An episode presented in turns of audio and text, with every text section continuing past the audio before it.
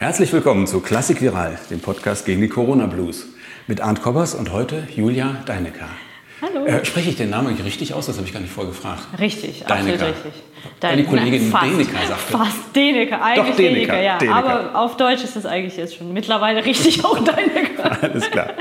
Ja, du bist Solobratschistin der Staatskapelle Berlin und äh, Professorin der Bahnhof Zeitakademie, Solistin, Kammermusikerin und so weiter. Stellt sich aber schon die erste Frage, äh, Bratschistin oder Bratscherin? Bratespielerin.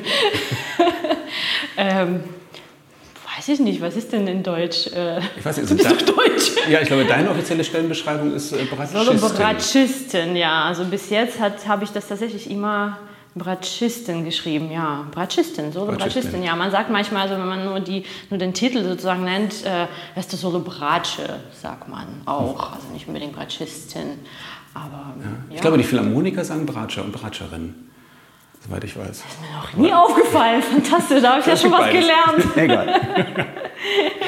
ja, fangen wir doch einfach mal mit deiner Biografie. Die finde ich ziemlich spannend. Äh, Du bist ja geboren auf der Insel Sachalin.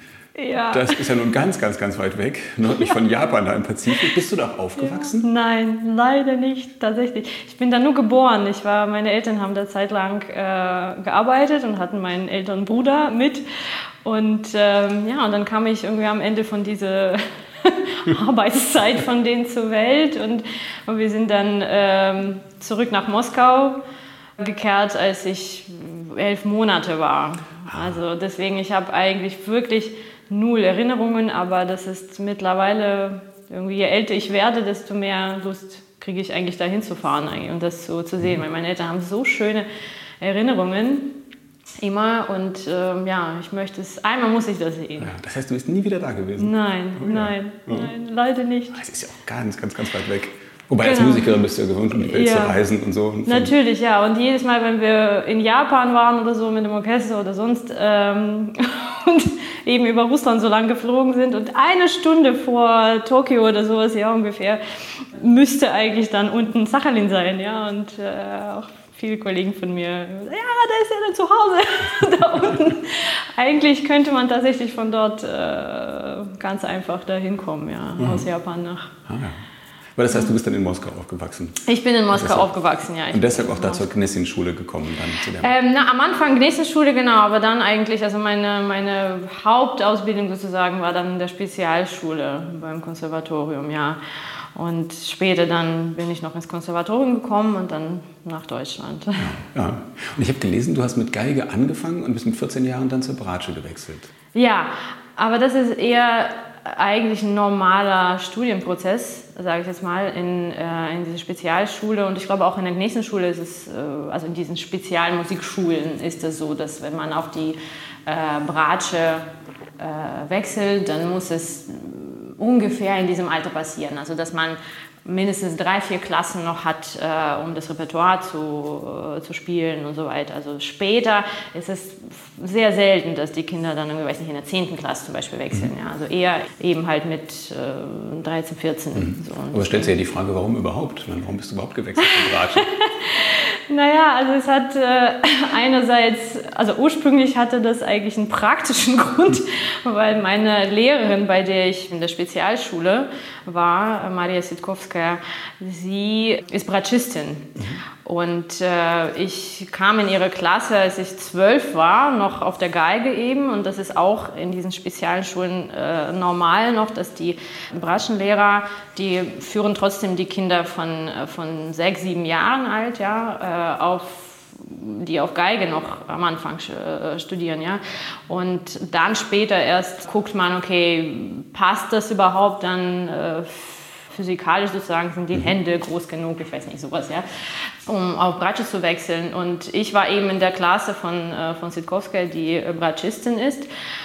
Und ich war total verliebt in sie und äh, sie ist bis heute wirklich ein ganz, ganz wichtiger Mensch für mich. Und äh, ich konnte mir gar nicht vorstellen, irgendwie in die, in die andere Klasse zu gehen und, und auf Geige. Und dazu kam natürlich, dass in ihrer Klasse auch schon tolle Bratschisten waren, die älter waren.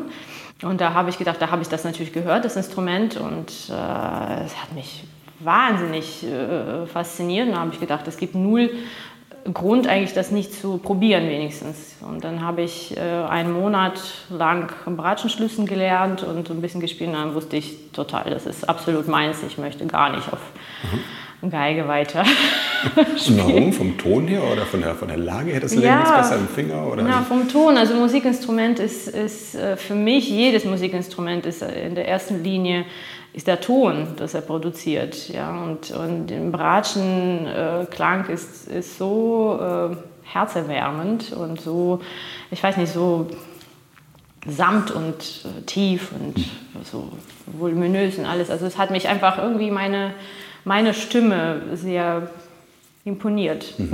Aber es ist ja auch doch auch mehr Arbeit, einen schönen Klang rauszukriegen. Ne? Man muss ja doch tiefer an die Seite reingehen und muss sich mehr das körperlich stimmt, anstrengen. Ja, oder? ja das stimmt. Äh, das stimmt, ja, natürlich. Ja. Je größer Instrument, desto, äh, desto mehr muss man sich um, um, um den schönen Ton bemühen, sagen wir so. Und, ähm, aber wie gesagt, irgendwie für mich war das relativ natürlich. Ich musste nicht so viel äh, dazu sozusagen, also an Kraft jetzt äh, bringen oder sowas.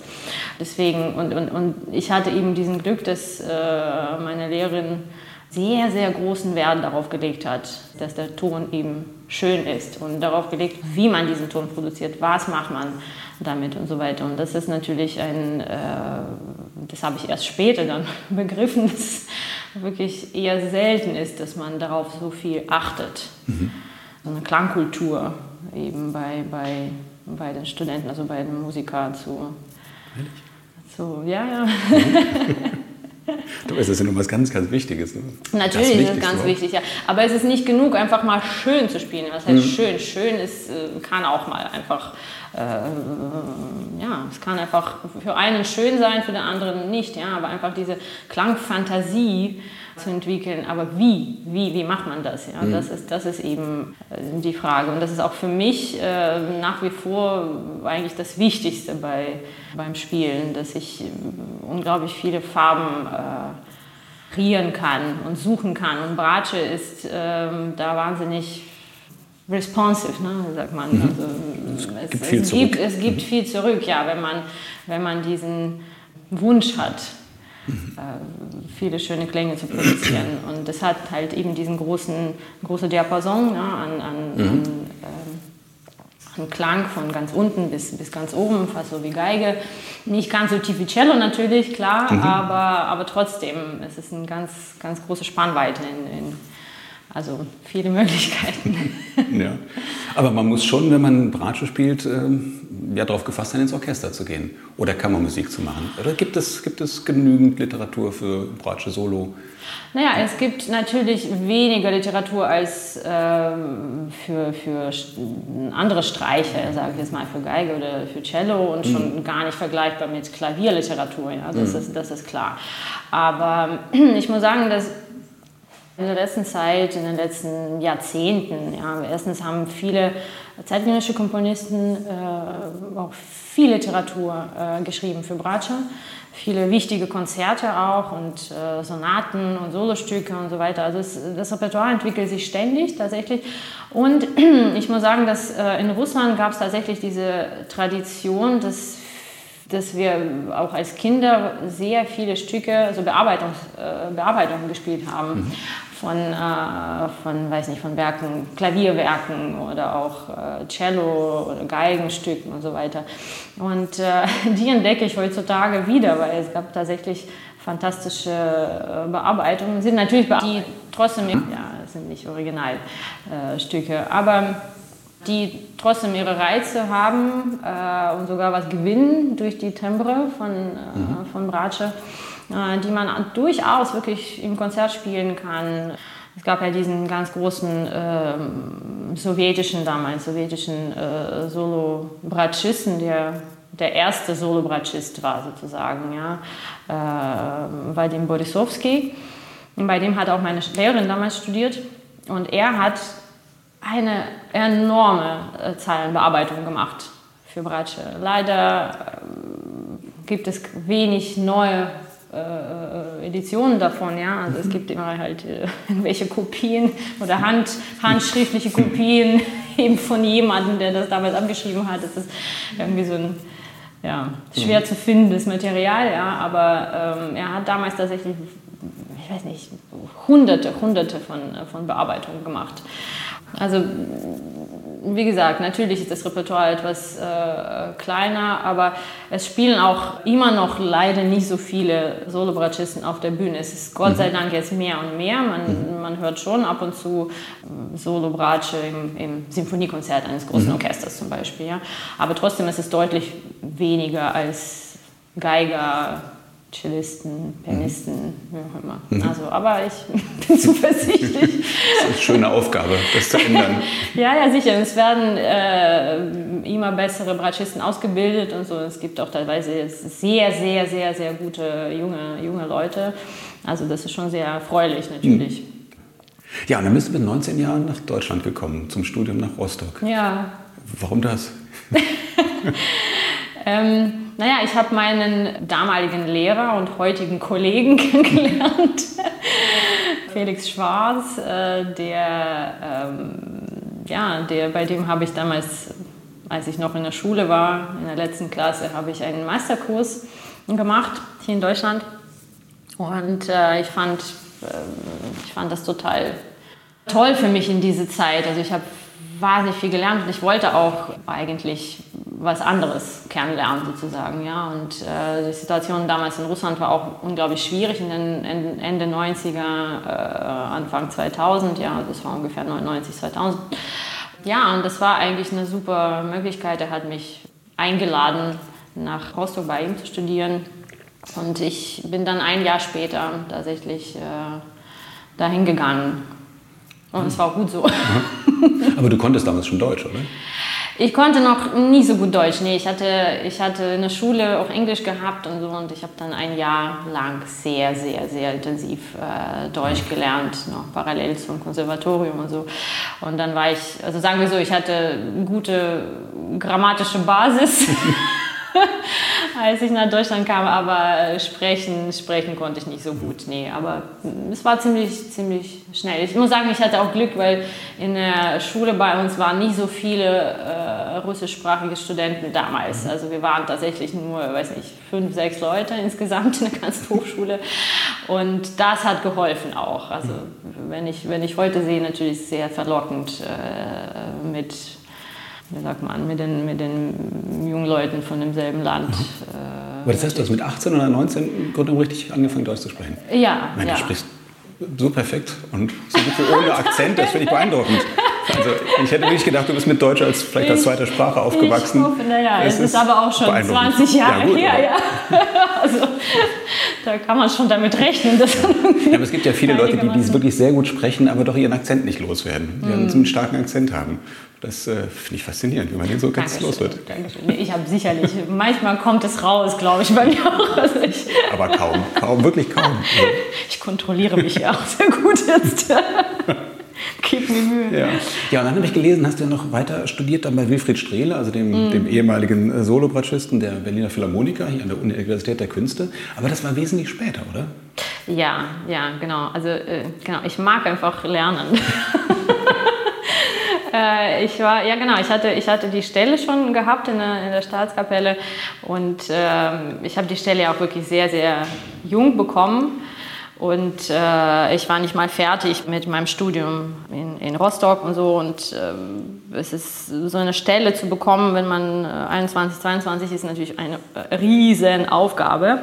Und da habe ich zwei Jahre sicherlich gebraucht, um überhaupt das ganze Repertoire äh, zu kennenzulernen und zu äh, überhaupt die Soli zu lernen und alles, also diesen Überblick zu bekommen, weil es ist äh, Oper ist äh, natürlich viel umfangreicher als nur Symphonie, äh, als nur im Symphonieorchester, ja, das Repertoire des Symphonieorchesters.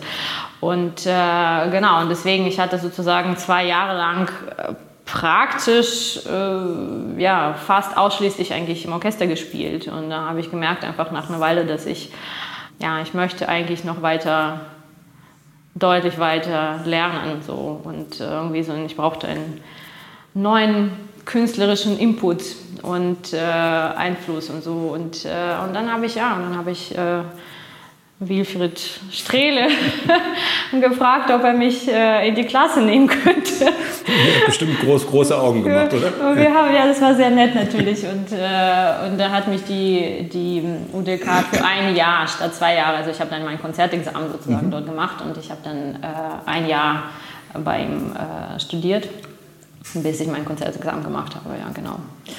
So, das klingt sehr skurril. Die Solo-Bratscherin eines der besten Orchester der Welt studiert noch meinen, meinen Kollegen. ja, na gut, also ja, wie man, wie man sieht halt. Ja, ich bin da nicht so. Ich finde ich find das wichtig auch. Ich finde, ich finde es äh, wirklich wichtig, nicht, zu, nicht aufzuhören und nicht zu sagen, okay, jetzt bin ich die Größte oder jetzt habe ich alles erreicht oder sowas. Ja, das ist ja, das wäre ja fatal mhm. eigentlich. Mhm. Und ähm, deswegen, ich hatte, und, und äh, wie viel Strehle ist ein, ein, ein der größten Bratschisten überhaupt. Und äh, wir haben uns so gut verstanden. Das hat mir wirklich sehr, sehr viel gebracht auch. Mhm. Du bist ja dann, ja, nachdem du in, in Rostock warst, zwei Jahre noch Mitglied geworden des, East, des West Eastern Divan Orchestra. Hat das auch eine Menge gebracht? Ist das eine gute Sache als Vorbereitung fürs spätere Orchesterleben? Ja, das war ja quasi parallel, es war kurz vor der, vor der äh, sozusagen Festanstellung im Orchester, mhm. ich, als, ich, als ich im Divan angefangen habe zu spielen. Das war parallel noch, ich war ja noch in der Akademie, Orchesterakademie in der Staatskapelle, da vor eineinhalb ah. Jahre. Und, äh, und das hat durchaus viel gebracht, ja auch repertoiremäßig und so. Wir haben mit dem Divan auch sehr, sehr, sehr, sehr detailliert äh, geprobt äh, in diesen Jahren äh, 2002, 2003, so Anfang 2000. Und es hat mir riesen Spaß gemacht. Natürlich ähm, quasi, ich hatte bestimmt fünf Jahre lang gar keinen Sommerurlaub gehabt, weil die Saison hier, die Spielzeit war irgendwann Anfang Juli zu Ende und die man ist immer so Mitte Juli ungefähr äh, hat es immer angefangen oder Ende Juli und äh, dann plus die Tournee. Äh, damals gab es noch äh, ziemlich lange Probenphasen, weil das Orchester noch so jung war und frisch. Und deswegen quasi war die ganze Sommerpause damit gefüllt. Mhm. Aber es hat mir riesen Spaß gemacht, äh, mit denen zu spielen und äh, überhaupt, ich habe so viel äh, über diese Menschen kennengelernt eigentlich, äh, über diese Region und es hat äh, schon mein Leben irgendwie weiter geprägt. Also ich bin ja irgendwie, ähm, ich gehöre ja zu keiner Seite von, äh, von Nahost, also zu gar keine. Und äh, es war für mich ja, sehr interessant eigentlich zu, zu sehen, wie, wie sie miteinander umgehen, wie, wie sie mit diesem Konflikt umgehen. Ja, und ich bin jetzt halt in dieser Akademie. Das ist auch eine ganz große Aufgabe, ähm, den jungen Leuten von, von dieser Region zu, zu helfen, die auf die Beine zu stellen, denn diese fantastische Ausbildung zu geben, die diese mhm. Akademie zu bieten hat. Das ist ja wirklich eine einmalige Sache. Also ich bin da irgendwie reingewachsen in diese, mhm. in diese Geschichte, weil das, ja, mich, mich interessiert das sehr. Mhm. Das heißt, du warst Dozentin in Sevilla auf der Musik, äh, Wahrnehmungszeitakademie, ja, genau. dann hier in Berlin, ja. jetzt seit drei Jahren Professorin da an der genau, Akademie. Genau. Läuft das anders? Ist das ein Unterschied, als wenn du jetzt Professorin hier an der UDK wärst oder an der Hochschule Hans Eisler? Äh, pff, ja, das ist eine gute Frage. Ich weiß nicht. Also ich, ich bin ja da noch nicht Professorin gewesen. Ähm, kann ich nicht so wirklich beurteilen. Also ich kann wirklich, was, also das kann ich vielleicht sagen, dass äh, das ganze System, der, dieses Ausbildungssystem von der Barm und Said Akademie ist äh, anders als überhaupt irgendeine Musikhochschule, weil da wird äh, genau gleiche Wert darauf gelegt, ähm, die anderen Fächer zu unterrichten, nicht nur Musik. Mhm. Darum geht es eigentlich, dass man ähm, den jungen Leuten auch beibringt, äh, was in der Geschichte so passierte. Mhm. In der Zeit, ja. Als Musiker sind wir tatsächlich ähm, sehr, sehr fokussiert ausgebildet meistens, also nur auf die Musik fokussiert, also sehr, sehr konzentriert, aber ähm, eben da kommen ganz große Lücken im, im Allgemein, in der Allgemeinbildung. Und äh, hier werden diese Lücken geschlossen, weil mm, da sind fantastische Lehrer, äh, für, nicht nur für Musikgeschichte, aber auch für Philosophie, für Literatur, für Geschichte, für Political Science, äh, solche Sachen. Also es ist unglaublich interessant und die sind natürlich, die Stellen sind ausgebucht, den ganzen Tag tatsächlich, die haben unglaublich viel zu tun. Und ja, das ist, das ist wahrscheinlich das, was am meisten diese Akademie unterscheidet. Und es wird auch genau geguckt, dass das, also die müssen das tatsächlich dann machen auch. Also es wird dann nicht ähm, irgendwie fakultativ sozusagen gesagt, naja, das kannst du machen, dann ein, eins machst du, aber das andere kannst du dann irgendwie nicht machen. Oder wenn die dann nicht da sind, das wird schon, man, also man guckt drauf dann. Mhm. Und, ähm, Aber das geht nicht zulasten der musikalischen Ausbildung. Also die Erfahrung ist. Äh, naja, das ist schon eine Herausforderung, mhm. natürlich das zusammenzubekommen auf demselben Niveau. Sicherlich, das ist schwer. Das mhm. ist total schwer. Das ist für alle schwer. Also nicht nur für die, für die Studenten, sondern auch für die Lehrer. Also wir müssen dann zum Beispiel die Zeit aufteilen, ganz genau, also dass, dass dann zu bestimmten Zeit die äh, ähm, Humanities ne, unterrichtet werden und dann der äh, andere Teil des Tages geht dann äh, für die Musik. Und so. Also wir experimentieren sehr viel, äh, verändern ständig äh, die Agenda und so und mm, versuchen das so effizient wie möglich zu halten dass eben nichts äh, leidet irgendwie. Aber es ist, es ist eine Herausforderung durchaus, ja. Mhm. Ja, du sagtest vorhin, das hatte ich gar nicht in deinem Lebenslauf gesehen, dass du in der Akademie warst, der Staatskapelle. Ähm, ist das über den Felix Schwarz gekommen oder war das ich immer? Bin, ja, ich war ja damals in Rostock und, mhm. und äh, irgendwann, genau, äh, hatte mir gesagt, hättest du, hättest du Lust. Nee, ich glaube, er hat einfach gesagt, du machst das Probespiel. So. äh, ich habe ich hab dann, äh, genau, ich habe dann das Probespiel gemacht und so bin ich eigentlich nach Berlin gezogen überhaupt, mhm. äh, aus Rostock. Also ich war in Rostock dann insgesamt vielleicht ein, eineinhalb Jahre, ein bisschen mehr, also so knapp drei Semester. Ähm, und dann bin ich nach Berlin gezogen, genau, für diese Akademiestelle und, äh, und dann eineinhalb Jahre später habe ich dann die, mhm. die richtige Stelle mhm. bekommen. War das eine, eine, eine, schwierige Entscheidung, dann in so jungen Jahren das Vorspiel zu machen und zu sagen, jetzt ins Orchester? Und äh, ja, aber ich, hab, ich glaube, ich habe das erst im Nachhinein alles ähm, begriffen, sozusagen, was das bedeutet. Äh, wenn man so jung ist und so so enthusiastisch äh, irgendwie im, im Leben steht und, und äh, möchte irgendwie das, das Beste aus sich herauszuholen. Ähm, ich habe ich hab nie so viel. Ich hatte, ich wollte einfach tatsächlich in dieses tolle Orchester. Ich habe ja viele Proben gehört davor, als ich dann zum Unterricht kam nach Berlin, bei ihm äh, viele Konzerte gehört. Ich war begeistert. Ich wusste halt nicht, ob ich, ob ich das schaffe. Das ist eine mhm. andere Sache.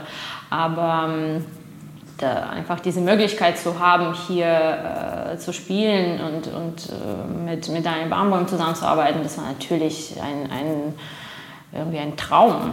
So, und da habe ich schon, habe ich mich schon sehr äh, natürlich angestrengt und so. Aber ich habe nie so viel darüber nachgedacht, äh, dass es, äh, dass es, ja, ob das eine äh, lebensprägende Entscheidung mhm. sein wird. Ist dann gewesen natürlich. Mhm. und es ist auch gut, dass es ein Orchester ist, das sowohl Konzerte gibt als auch Oper. Ja, absolut, absolut. Also ich muss sagen, für, für mich äh, persönlich war das eigentlich äh, und ist das, das, das Beste, was ich sozusagen ähm, professionell bekommen konnte, weil ich habe ich hab so viel gelernt von, ähm, aus, von allen Aspekten heraus. Ja? Also künstlerisch natürlich, weil man so viel mit äh, Daniel Barbum zusammengearbeitet hat hat und arbeitet bis, bis heute natürlich. Repertoire, was wir gespielt haben, das natürlich, da kommen wir zurück zum Thema, das Breitschen Repertoire doch ähm, nicht so umfangreich ist, aber dadurch, dass man eben diese großen Sinfonien spielt, äh, dass man die Stilistik kennenlernt, äh, ähm, vieles und vieles und vieles und die Opern, also überhaupt diesen, diesen Umfang an Repertoire zu zu spielen und zwar täglich. Diese Möglichkeit hat man nicht, wenn man einfach nur Kammermusik macht oder, oder auch solistisch spielt. Das hat man einfach nicht. Als Solist mhm. spielst du einige Konzerte natürlich äh, und dann spielst du die immer wieder und immer wieder. Äh, und dann lernst du vielleicht noch ein paar und dann spielst du wieder die einige Jahre. Ja? Also, und und ähm, was mich immer gereizt hat, eben ist diese Diversität. Mhm. Und äh, moderne Musik habe ich nur dank äh, Warmwollen überhaupt angefangen zu spielen. Das war für mich komplett, äh, also überhaupt nicht zugänglich irgendwie. Äh, und wir haben so viel Boulez gespielt. Äh, damals Boulez schien ja auch immer noch ne, total revolutionär und unglaublich neu. Heute spiele ich diese Stücke äh, auch für Bratsche Solo und so und es, ist, es scheint auch gar nicht mehr so neu zu sein oder sowas, ja, oder so äh, schwer. Aber es sind teilweise tatsächlich kaum spielbare, technisch spielbare Werke. Ja. Mhm. Und deswegen, also diese Diversität äh, ist, äh, ist alles, das ist fantastisch. Mhm. Also, das, das zu können und mhm. zu lernen als junger Musiker. Deswegen würde ich auch meinen Studenten alle, allen raten, unbedingt ins Orchester zu gehen. Man lernt so viel, man, geht, man hat so viele Impulse von tollen Dirigenten, von äh, Kollegen auch, die da auch schon lange spielen und so. Es ist äh, eine unglaubliche Schule. Trotzdem, du machst ja auch viel Kammermusik. Und auch da wirklich neue Musik. Ist das eine schöne Sache, eine besonders befriedigende Sache, mit, mit Komponisten auch zusammenzuarbeiten? Ah, klar, natürlich. Es ist alles, was neu ist, ist, äh, ist schön und, und ich sehe das alles irgendwie als, als Weiterbildung. Äh, mhm. Alles tatsächlich. Äh, und äh, mit Komponisten zu arbeiten, ist, das, ist ein Luxus. Äh, wenn, wenn, wenn man sich vorstellen könnte, dass man, weiß nicht, mit Beethoven arbeiten würde, ja, oder mit Mozart oder ich weiß nicht, mit jemandem von diesen großen Komponisten, das ist doch das wäre ein unglaublicher, unglaublicher Luxus. Und diese Komponisten, die, es gibt ganz tolle Komponisten, die jetzt äh, Musik schreiben. Und wahrscheinlich, äh, ich bin sicher, es gibt viele mehr, als äh, die wir es spielen. Und ähm, das zu entdecken ist, ist, ist, wichtig. Das ist wirklich ganz, ganz wichtig, dass man, dass man auch sucht nach Komponisten mhm. und sucht nach toller Musik und dass die, deren Musik auch zum Hören bringt. Mhm.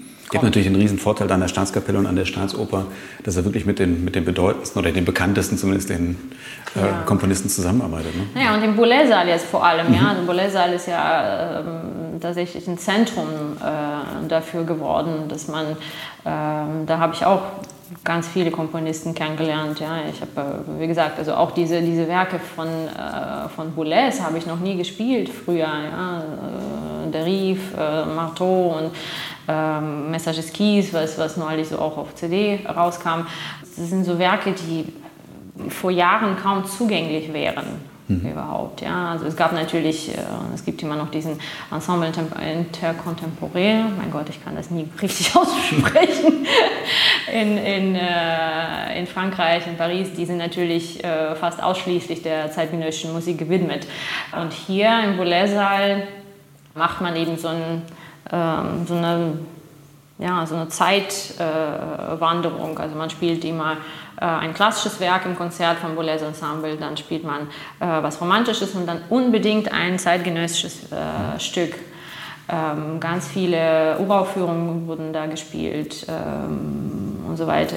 Auch in Corona-Zeit jetzt im, im letzten Sommer gab es ein Festival, damals leider ohne Publikum noch, äh, nur online haben wir gespielt und da hat Boulez Saal ähm, sechs oder acht Stücke, also mindestens sechs ähm, Stücke beauftragt, also wirklich ein, so Auftragswerke bei verschiedenen Komponisten bestellt und die haben wir dann uraufgeführt.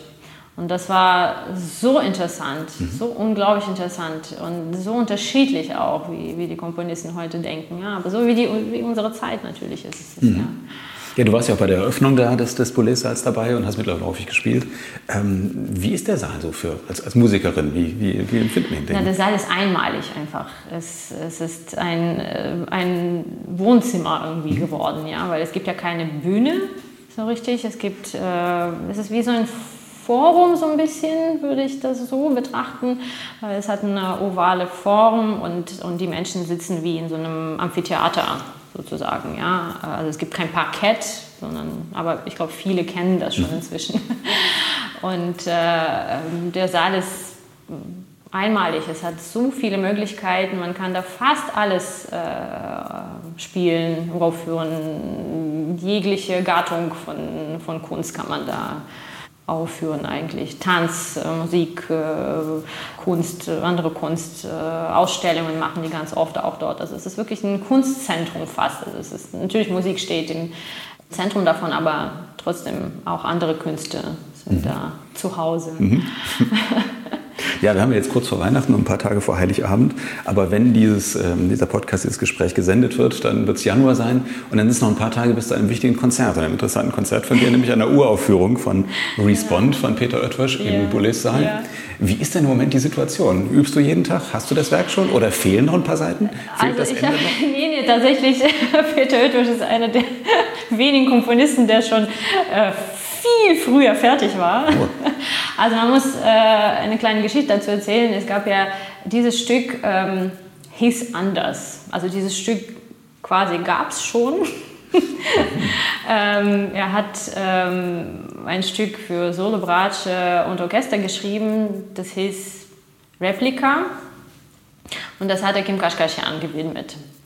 Und sie hat das Stück auch mehrere Male gespielt, äh, viele Jahre gespielt und so. Und dann kam eben äh, jetzt Corona und äh, die Staatsoper hat äh, Peter Oetwisch eben beauftragt, ähm, ein Stück zu schreiben für Bratsche Solo und ein etwas kleineres Ensemble, weil im Boulez-Saal man könnte mit großem Orchester spielen, ja, aber dann würden dementsprechend weniger Zuschauer mhm. möglich im Saal. Und deswegen wollten die das mit einem kleineren Ensemble haben. Und dann hat er gesagt, äh, okay, also irgendwie war er am Ende nie so glücklich mit der Replika, also mit, der, mit dem alten Stück und hat gesagt, ich äh, schreibe das jetzt um. Und hat eigentlich ein neues Stück geschrieben, quasi. Ja, also diese Replika gibt es auch nicht mehr. Es gibt nur diesen Respond. Also das Stück heißt es Respond. Und äh, ich habe mit ihm das Teil auch schon einmal gemacht. Äh, wir sind durchgegangen durch das Stück. Es war schon im Oktober, glaube ich, genau. Also da war ich ihm sehr dankbar, dass er eben so früh schon fertig war und ich konnte mit ihm das einmal machen und nicht auf den letzten Drücker noch jetzt zitternd warten. Okay, kann ich das überhaupt spielen? und das Stück ist äh, wirklich, also ich habe das natürlich mit dem Orchester noch nicht gemacht, äh, kann, kann noch nicht so viel dazu sagen, aber so aus der Bratschenperspektive gesehen ist es ein unglaublich farbenreiches Stück, wahnsinnig gut für Bratsche geschrieben, liegt sehr gut, also es ist schön zu spielen, angenehm zu spielen, einfach technisch gesehen auch. Und äh, hat sehr, sehr gesanglich und hat wirklich sehr, sehr schöne äh, klangliche Momente so farbige Momente. Mhm. Und da bin ich wirklich sehr gespannt jetzt, was, was mit dem, wie es mit dem Orchester klingen wird. Mhm. Aber ähm, Herr Oetwisch kommt, kommt, ja auch dann zum, zum Konzert und zu den Proben kommt er auch. Also da sind wir, glaube ich, ja. werden wir in guten Händen sein. Und wann werdet ihr das zum ersten Mal mit dem Orchester spielen? Dann kurz vorher, dann ein ja, paar Tage also vorher, der normale genau, Probenablauf. Genau, genau. Das ist normalerweise dann eine Woche mhm. ungefähr, eine Woche vorher. Also wir haben, ich glaube, am 5. Januar dann die erste Probe und dann gibt es noch eine und dann Generalprobe ja. und dann das Konzert. Ist das ein richtiges Konzert quasi oder ist ja. das also ein Bratschenkonzert oder ist das ein, äh, nein, das ein ist ein, Stück, ein, ist ein Stück. Stück. ungefähr, ich würde, ich würde sagen so 15 Minuten ungefähr lang, wow, so 15, mein. 17 Minuten. Es ist kein Konzert, mhm. Stimme. Es ist eher so ein, ja, ein, ein Stück, ja. Wir werden sehen, wie das, äh, wie das mit dem Orchester funktioniert. Wie ist denn das eigentlich? Also ein Schauspieler kriegt ja in der Regel ein Drehbuch und liest das dann und liest dann seine Rolle und sagt dir, das gefällt mir, das gefällt mir nicht. Mhm. Als Musikerin, du kriegst die Partitur, das heißt, du bist da schon fest gebucht im Grunde genommen. Egal, ob es dir gefällt oder nicht gefällt, du musst sagen, muss ich jetzt machen. naja, ich meine, ich ähm, theoretisch kann ich auch Nein sagen, ja, mhm. aber warum? es ist ein, äh, Peter Oedosch ist ein fantastischer Komponist äh, und es, natürlich habe ich ja gesagt sofort, das ist ein, eine tolle Möglichkeit und äh, eine Ehre auch, sein Stück aufzuführen, äh, sicherlich. Und wir haben gerade jetzt in der Oper ähm, seine, seine Oper, zur Aufführung gebracht. Das ist eine, ein Auftragswerk gewesen, auch von der Staatsoper Sleepless. Und äh, es ist einfach tolle, tolle, ganz, ganz tolle Musik. Und äh, ich freue mich wahnsinnig, dass, äh, auch, dass ich dann dieses Stück auch von ihm spielen darf. Mhm. Ist das denn wirklich was, was ganz Besonderes dann? Also lebst du im Moment jetzt mit dem, mit, dem, mit dem Stück und spielst es auch jeden Tag? Oder ist das eines von vielen Stücken? Ich meine, du musst ja parallel, abends hast du Dienst und machst andere Sachen, machst Kammermusik. Ja, teilweise, also am Anfang, wenn ich, wenn ich ein Stück lerne, dann spiele ich das tatsächlich täglich nach Möglichkeit, um einfach da reinzuwachsen überhaupt in, in die Materie, ja, um, um, verste zu verstehen, welche, ja, klanglich, äh, um das zu organisieren, auch äh, für mich äh, technisch gesehen.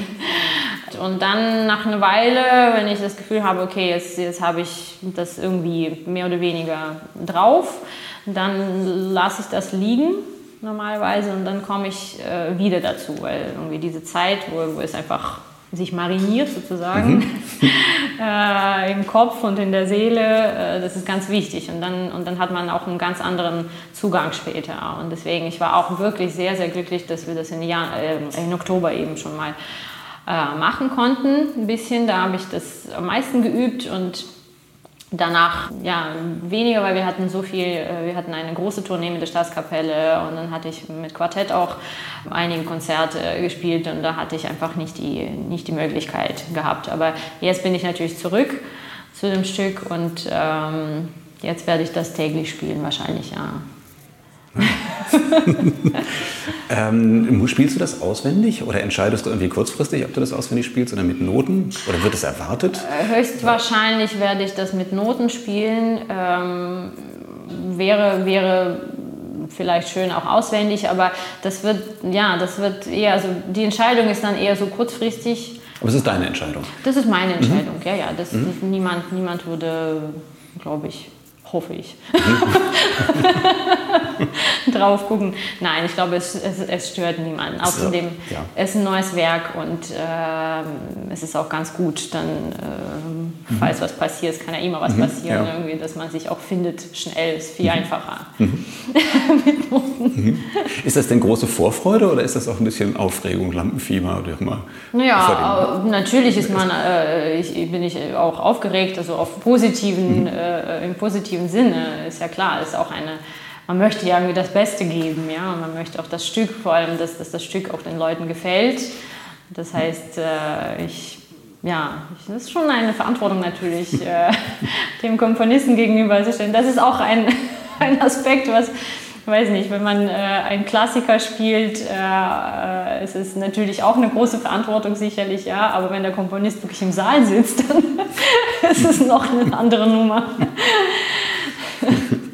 Aber der hat dich ja schon gehört und weiß, dass, dass gehört, das Werk in guten Händen ist. Ja, ja, wir sind, äh, ja, wir, wir, hatten schon zusammen äh, gearbeitet ein bisschen mhm. und er hat mir wirklich ganz äh, tolle äh, Sachen gesagt und, und äh, wichtige Hinweise gesagt und äh, ich war auch sehr dankbar. Mhm.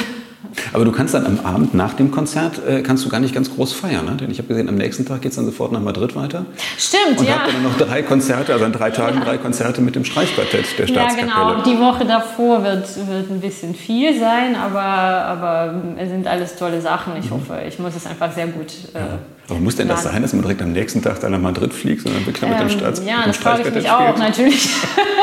Nein, das muss nicht sein, aber es hat sich so, es hat sich so ergeben halt, ja. Es ist ja so, wenn man einen Kalender, äh, man kriegt ja irgendwie ein, ein, ein Angebot und dann kommt das andere und dann, und dann guckt man, okay, kann ich mhm. das noch irgendwie zusammenbringen? Und äh, ich war auch sehr, sehr dankbar, dass die, dass, äh, dass die Staatsoper, also Staatskapelle und auch Pierre Boulez-Saal, die haben dann dieses Konzert eben auf 11 Uhr Uhr gelegt am Sonntag, so dass, mhm. äh, dass ich eben am Abend äh, fliegen kann. Das mhm. ist äh, auch nicht so selbstverständlich und nicht so oft, aber es ist wirklich ganz, äh, ganz toll, dass wir das machen können natürlich. Mhm. Ja, und die, die Woche davor proben wir auch tatsächlich mit dem Quartett und mit äh, Elisabeth Leonskaya, die auch extra dann nach Berlin kommt. Das ist alles sehr gut geplant. Also mhm. ich hoffe, dass nichts dazwischen kommt, weil das wäre dann schwierig. Aber Streichquartett, das Streichquartett zu spielen, ist dir auch wichtig. Ja, ist das, das ist irgendwie mein, mein. Bitte? Ist das eine schöne Ergänzung zum Orchester und zum Solo-Dasein und überhaupt? Ähm, absolut. Das ist nicht nur Ergänzung, das ist eigentlich ja, fast das Zentrale geworden mhm. irgendwie für mich, weil äh, das sind meine Kollegen, mit denen ich schon so, so viele Jahre im Orchester spiele. Und wir haben jetzt aber irgendwie eine ganz andere neue Dimensionen, neue Horizonten irgendwie gemeinsam entdeckt. Ja, und das ist äh, wahnsinnig bereichernd und das ist viel mehr als, als äh, einfach Musik zu machen, was auch schon an sich die Menschen natürlich bindet. Ja, aber so ein Quartett ist, ja, das ist noch deutlich, es geht noch deutlich weiter irgendwie, auch mit diesen Menschen einfach zusammen zu sein. Man, man verbringt natürlich wahnsinnig viel Zeit äh, noch mehr als im Orchester mhm. zusammen. Ja, Streichquartett kann man nicht nebenbei machen eigentlich, ne? Das muss man schon intensiv proben. Ja, oder? ja, genau. Und äh, wir sind äh, natürlich hauptsächlich im Orchester beschäftigt, aber äh, wir proben natürlich trotzdem regelmäßig äh, und haben jetzt mittlerweile auch relativ viele Konzerte. Aber ähm, ja, wir schaffen, wir schaffen das irgendwie bis jetzt. Ja? Also wir wissen, dass wir auch einen bestimmten Limit haben äh, an Konzerten und an Repertoire, was wir überhaupt bewältigen können in, in einer Spielzeit. Und, ähm, aber wir machen das. Ein Quartett, ich glaube, funktioniert nur, wenn wirklich vier Leute gleichzeitig äh, und auf gleiche Weise das, also brennen wirklich. Mhm. Einfach nur das zu lieben reicht nicht. Man muss dafür brennen, um das zu ermöglichen. Mhm. Ja, und dann hast du im März noch einen, einen Sonatenabend mit Daniel Barenboim mit russischen Sonaten. Glinka, Prokofjew, Stravinsky, Schostakowitsch habe ich gesehen. Ist auch was Besonderes, oder? Ja, wir haben tatsächlich sehr, äh, sehr lange überlegt, was wir spielen. Und, ähm, und da habe ich gedacht, irgendwie, ich habe tatsächlich noch nie äh, so ein russischen, ausschließlich russischen Programm gemacht. Und äh, mit Daniel Baumgarten habe ich schon Schostakowitsch-Sonate ein paar Mal gespielt. Und deswegen lag das, lag das irgendwie nahe, dass wir das, also drumherum sozusagen das Programm bilden auch und äh, genau, und dann kam eben diese Glinka-Sonate, ist ja eine der wichtigsten, meistgespielten Stücken auch auf der Bratsche, ist eine wunderschöne Musik. Ähm, selten aber im Konzert gespielt. Normalerweise spielt man das eher so im Studium, wenn man jung ist. Mhm. aber die Musik ist, ist äh, einfach traumhaft und äh, das werden wir auch spielen und dann spielen wir eben diese Bearbeitung äh, von äh, Prokofjews Romeo und mhm. Julia. Das ist eine Suite, was Vadim Borisowski zusammengestellt äh, hat. Es sind äh, viele Szenen. Mhm. Manchmal spielt man alle Szenen, man kann die aber natürlich teilen auch, also nicht alle spielen, weil es ist relativ lang dann. Genau, darauf freue ich mich sehr. Und die ähm, Solo-Elegie von äh, Stravinsky ist eine der wichtigsten, es ist ein Juwel eigentlich in bratschen Literatur, mhm. weil von Stravinsky gibt es überhaupt nichts für Bratsche sonst.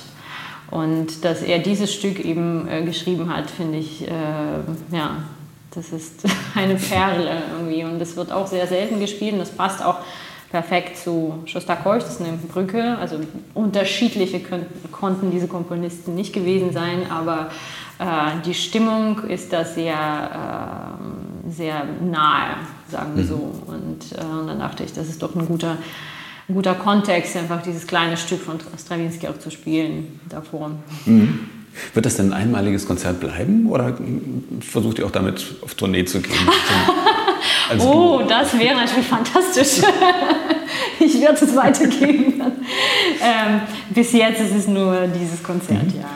Aber ist das überhaupt was, was, was du dir vorstellen könntest, häufiger solistisch aufzutreten? Ähm, natürlich, ja. Ich spiele wahnsinnig gerne solistisch. Es ist äh, halt manchmal nicht so einfach, die Zeit zu finden, erstens. Und ähm, ja, und ähm, Angebot muss man natürlich auch haben. Ganz wichtig. Aber ja, ich ähm, würde natürlich viel, also gerne, gerne viel solistisch spielen, sicherlich. Ja, vielleicht eröffnen sich ja jetzt wieder Möglichkeiten. Ich meine, jetzt nach Corona und so muss ich sowieso alles neu sortieren und vielleicht kommen ja die Veranstalter auf die Idee, mehr Bratsche in den Vordergrund genau. zu rücken. Da gibt es eine tolle Musikerin in Berlin, die fragen wir. genau. Ja, die meisten Leute, vielleicht zum Abschluss, die meisten Leute freuen sich jetzt auf die Feiertage und haben dann irgendwie zehn Tage Ruhe. Wie sieht das bei dir aus? Ihr, ihr spielt ja durch im Orchester. Bist du auch jetzt besetzt oder macht das alles Felix Schwarz? Ja, und du hast muss jetzt ich ganz Ruhe? vorsichtig sein, genau. Ja, ich habe fantastische Kollegen im Orchester. Ich habe wirklich ein Riesenglück mit meinen Kollegen und wir teilen das äh, teilweise, wenn es möglich ist natürlich. Wenn es nicht geht, dann äh, sicherlich kann ich dann nicht wegfahren und so. Und dieses, dieses Mal kann ich... Äh, kann ich tatsächlich äh, eine kleine Pause jetzt einlegen und äh, ich spiele jetzt noch ein paar Vorstellungen zu Ende und dann über Weihnachten habe ich tatsächlich frei. Mhm. Also bei der Zauberflöte bist du nicht dabei? Zauberflöte, ja, obwohl ich das wahnsinnig gerne spiele. Äh, immer, auch zu Weihnachten und auch zweimal am Tag teilweise. Aber dieses Jahr, dieses Jahr nicht, nee. Dann habe ich tatsächlich jetzt ein bisschen Zeit, um mich äh, eben auf dieses Ödwasch-Stück zu konzentrieren mhm. und, äh, mhm. und ein bisschen Zeit mit meinem Lebensgefährten und mit der mhm. Familie zu verbringen. Ja, ja. Und beim Jahreswechsel bist du dann auch nicht dabei bei dem Straußprogramm? Ähm, nee, da bin ich nicht mhm. dabei. Mhm. Vielleicht, noch, vielleicht noch eine Frage, die mir da einfällt. Wenn man da unten im Graben sitzt, äh, kriegt man dann was mit von der Bühne? Also gerade bei, dem, bei, der, bei der Zauberflöte mit diesem äh, Schinkel, ja. Und so, das, absolut, das seht ihr schon und das ist schon was Besonderes. Es ist absolut besonders. Es ist jedes Mal eine unglaubliche Freude. Es ist immer so eine festliche Stimmung, wenn man gerade diese alte Inszenierung noch, mhm. äh, äh also wenn man, wenn man dabei ist und wenn man dieses Bühnenbild sieht, das ist traumhaft einfach. Äh, aber es kommt immer darauf an, wie das Orchester aufgebaut ist in der Bühne, äh, in, in, im Graben. Wir sitzen ja meistens, die Bratschen sitzen meistens an der Wand, das mhm. heißt näher an, an das Publikum. Und da, von dort, sieht man eigentlich die Bühne immer prima. Man muss immer aufpassen, dass man nicht zu oft. Ah, das heißt, du sitzt dann meistens ganz außen, also ganz direkt Ja, zum, ich sitze ersten... direkt an, an der Wand mhm. quasi. Direkt ja. zum Publikum, der erste zum Platz. Publikum, quasi genau, rechts. also neben dem Dirigenten mhm. direkt. Und deswegen von dort sehe ich eigentlich meistens sehr, sehr gut die Bühne. Es sei natürlich, wir sitzen sehr tief, wie bei Wagner-Vorstellungen. Da, da ist das Orchester riesig und deswegen sitzen wir auch teilweise sehr tief. Unten, da sieht man nichts mehr. Mhm. außer, außer Noten und Dirigenten. ja. Allerletzte Frage. Wenn dich mal der Corona-Blues überkommt oder das schlechte Wetter und es ist hier in Berlin der Luft düster und kalt und grau und so, gibt es irgendeine Musik, die dir hilft, zu spielen oder zu hören, wo du weißt, dann geht es dir wieder gut? Naja, meistens, ähm, ja, wenn ich Musik spiele, geht es mir normalerweise immer besser, sowieso. Aber wenn ich jetzt irgendwie an CD denke oder sowas, dann höre ich tatsächlich sehr, sehr oft äh, entweder Gesang, äh, so Lieder, mhm. Schubert oder Schumann-Lieder und auch äh, Mendelssohn Lieder ohne Worte. Mhm. Das ist immer so, sind die Stücke, die, die mir am meisten irgendwie Frieden bringen. Oh ja. So. Ja, dann sage ich vielen Dank fürs Gespräch, Julia Deinecker. Dankeschön. Und vielen, vielen Dank. Dank fürs Zuhören.